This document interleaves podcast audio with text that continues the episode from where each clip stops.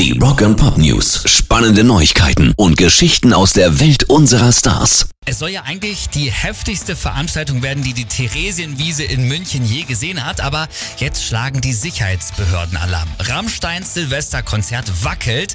Grund? 145.000 Zuschauer, jede Menge Feuer und Raketen und eben nicht genug Feuerwehr. Denn klar, die sind zum Jahreswechsel überall anders angefordert.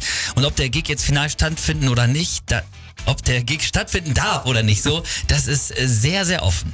Rock and Pop News. Und auch damit hätte keiner gerechnet. Ozzy Osbourne stand plötzlich wieder auf der Bühne und das auch noch zusammen mit seinem Black Sabbath-Kollegen Tony Iommi. Wie kommt's? Aktuell finden in ihrer Heimatstadt Birmingham die Commonwealth Games statt und Ozzy hat schon vor zwei Jahren gesagt, dass es ja toll wäre, da zur Eröffnung nochmal eine Reunion mit Black Sabbath zu feiern.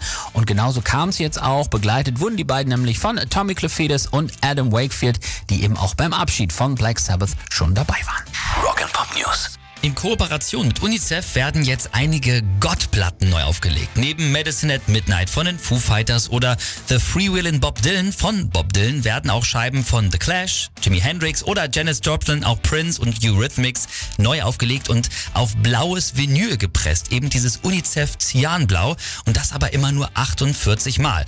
Um diese Schmuckstücke zu kriegen, muss man dann vorweg mindestens 5 Pound an UNICEF spenden zur Unterstützung von Kindern in Krisengebieten. Und die Kampagne Blue Vinyl läuft auch nur noch heute, also vielleicht jetzt schnell mal ins Internet fix noch spenden, um dabei zu sein.